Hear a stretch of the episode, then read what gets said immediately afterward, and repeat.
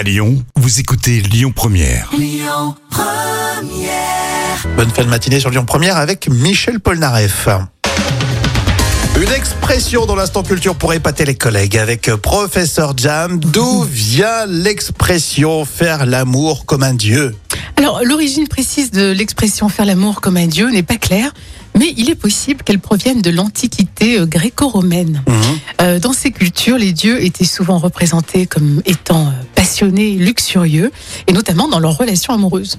Les représentations artistiques de ces dieux dans des actes sexuels ont donc pu contribuer à la naissance de cette expression. D'accord, et tu as une deuxième euh, théorie, une deuxième idée? Oui, une autre théorie. Alors, cette expression viendrait de la tradition chrétienne où le mariage est considéré comme sacré et béni par Dieu.